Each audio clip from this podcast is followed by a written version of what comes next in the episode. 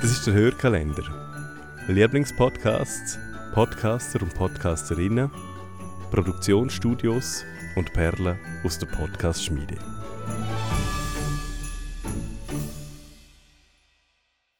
Hallo miteinander, ich bin Peter und arbeite als Produzent bei Podcast Schmiede.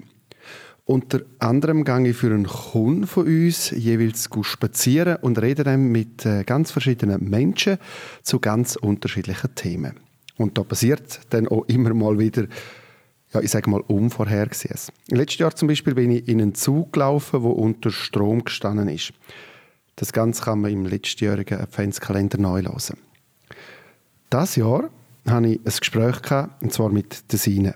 Wir sind in Zwettenswil bei der Kirche, gewesen, wo es zumindest im Gespräch dann passiert ist. Wow. Ja.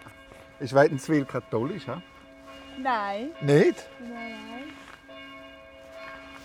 Die Kirchenglocke hat angefangen zu läuten Es ist wirklich schwierig. und hat geläutet und geläutet und geläutet. Und dann so nach sieben Minuten mal die Idee, man könnte die Zeit ja eigentlich nutzen. Natürlich die Gunst der Stunde nutzen zum Batterien wechseln, aber eigentlich müssten sie noch heben. Die Glocke hat weiter geläutet und geläutet und geläutet. Und dann, nach einer geschlagenen Viertelstunde, Ja.